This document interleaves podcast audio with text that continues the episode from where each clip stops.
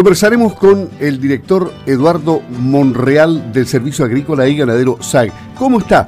Le habla Luis Márquez, buenos días. Buenos días, Luis, ¿cómo está? Un saludo afectuoso a todos los auditores de su importante programa, a los eh, productores agrícolas, a los ganaderos en general de nuestra, nuestra región de los lagos. ¿Cómo está?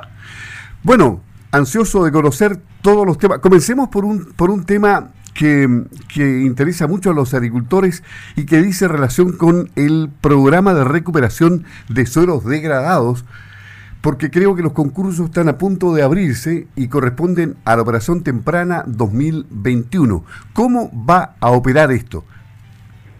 Bueno, eh, efectivamente usted señala, eh, estamos nosotros afinando los últimos detalles de las bases, ya las tenemos prácticamente listas, estaríamos en condición de publicarlas, iniciar el concurso eh, la próxima semana, de todas maneras.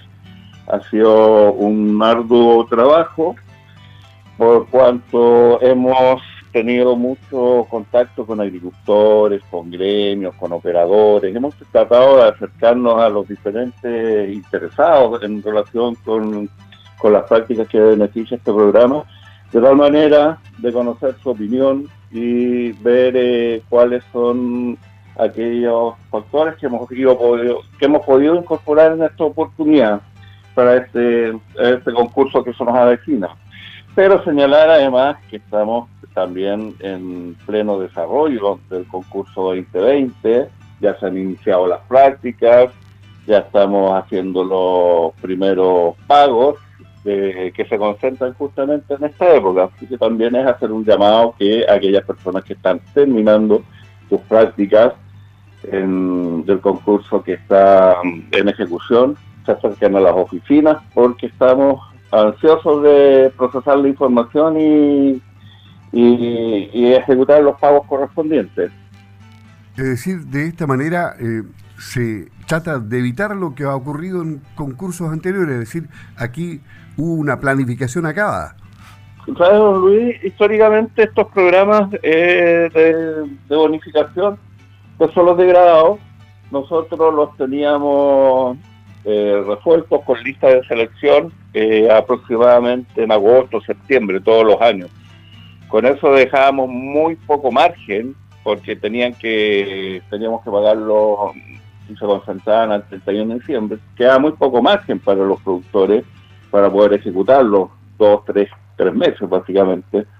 Por lo tanto, eh, el afán eh, de nuestro servicio, así como SINDAP, era eh, generar concursos tempranos, adelantar el tema de las bases y la postulación, de tal manera de contar con lista de selección lo antes posible. Nosotros para el 2021 y este concurso que estamos hablando, eh, si publicamos las bases la próxima semana, el, plazo de postulación eh, va a ser hasta el 18 de diciembre. Por lo tanto, lo que resta diciembre, enero, parte de febrero, nosotros estamos analizando técnica, jurídica y administrativamente cada una de las carpetas, de tal manera de, a diferencia de otros años, en que teníamos las listas de selección, como le decía, en agosto, septiembre, poder tenerlas este 2021 el, a más tardar el, el 31 de marzo. Ahora, en este concurso que, actualmente estamos ejecutando, me, refiero ahora al 2020, eh, también tratamos de adelantar un poco, tuvimos las bases, digamos la lista de beneficiarios lo tuvimos a mediados de mayo, por lo tanto hemos ido evolucionando, como le decía anteriormente, con listas de selección agosto-septiembre, este año la tuvimos en mayo y ya para el próximo año directamente queremos contar con la lista de selección, decía yo, el, en el mes de marzo. Lo eso va a dar harto margen, harto tiempo a las personas que están postulando para poder ejecutar sus prácticas.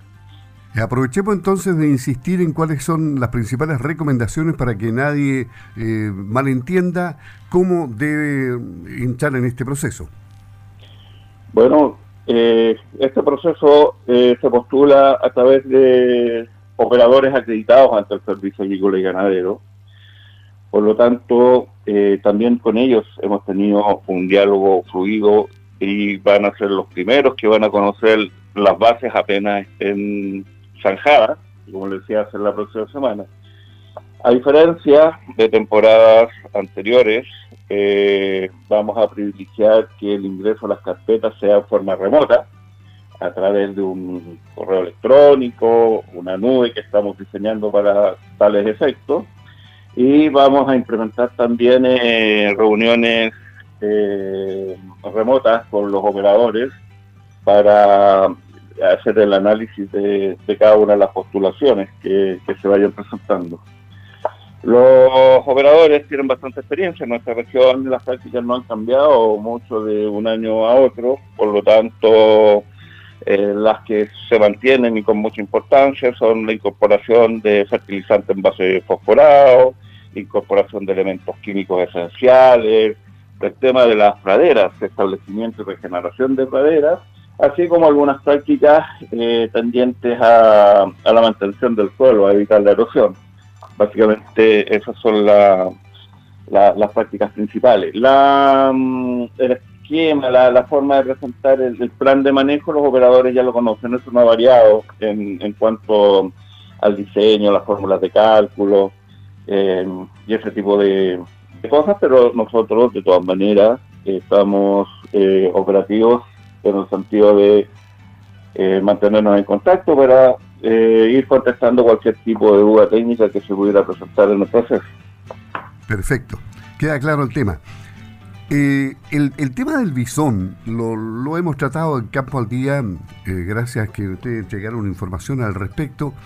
Están preocupados por el bisón que es una especie invasora y dañina que se descontroló absolutamente. Más allá de lo que ya se informó, ¿qué antecedentes podemos agregar respecto a lo que se está haciendo para poder controlar a esta especie? Bueno, efectivamente, como dice usted, el bisón eh, está en principalmente, bueno, porque no es, no es originario de, nuestro país, de nuestra, del hemisferio sur, este, es una especie introducida con final de satisfacer la industria peletera eh, entre los años 30, los años 50, el siglo pasado, en el sur de Chile. Y algunos de estos ejemplares se escaparon, otros derechamente fueron liberados cuando ya el negocio no, no se sostenía. Y se multiplicó y se difundió rápidamente, y viene haciéndolo de norte a sur, por varias razones, porque no hay una especie que lo deprede directamente, porque se alimenta de muchos de los animales que nosotros tenemos en nuestros hábitats y también eh, animales pajaritos de crianza. Eh, y además, además eh, se mueve a través de las aguas, que es lo que más tenemos acá en el sur de Chile. Por lo tanto, ha ido avanzando hacia la zona central y nosotros nos ha inquietado por el desbalance que se produce en la biodiversidad. Por lo tanto, con fondos regionales. Eh, el año pasado empezamos una vigilancia del bisón principalmente en la isla de instalando cámaras trampas, trampas también para capturar algunos especímenes y sacrificarlos. Pero a partir de este año y ya con fondos regionales hemos eh, incorporado a la provincia de Osorno y también Yanquihue en esta vigilancia. Nosotros estamos en este minuto, hemos contratado eh, personal en ambas provincias, estamos teniendo las primeras reuniones con agricultores, municipalidades, gremios, porque en esto tiene que participar la comunidad también para que nos orienten, nos digan dónde se están produciendo los problemas. Estamos adquiriendo las trampas, las cuales esperamos empezar a colocar dentro de pronto y de esa manera eh, contribuir al control de esta especie invasora. Pero esto no lo estamos haciendo solo, esto también lo está haciendo el SAD en la región vecina de los ríos y en la región de la Araucanía. Por lo tanto, pensamos que de esa manera puede haber una sinergia importante en este en este diagnóstico y control de la especie.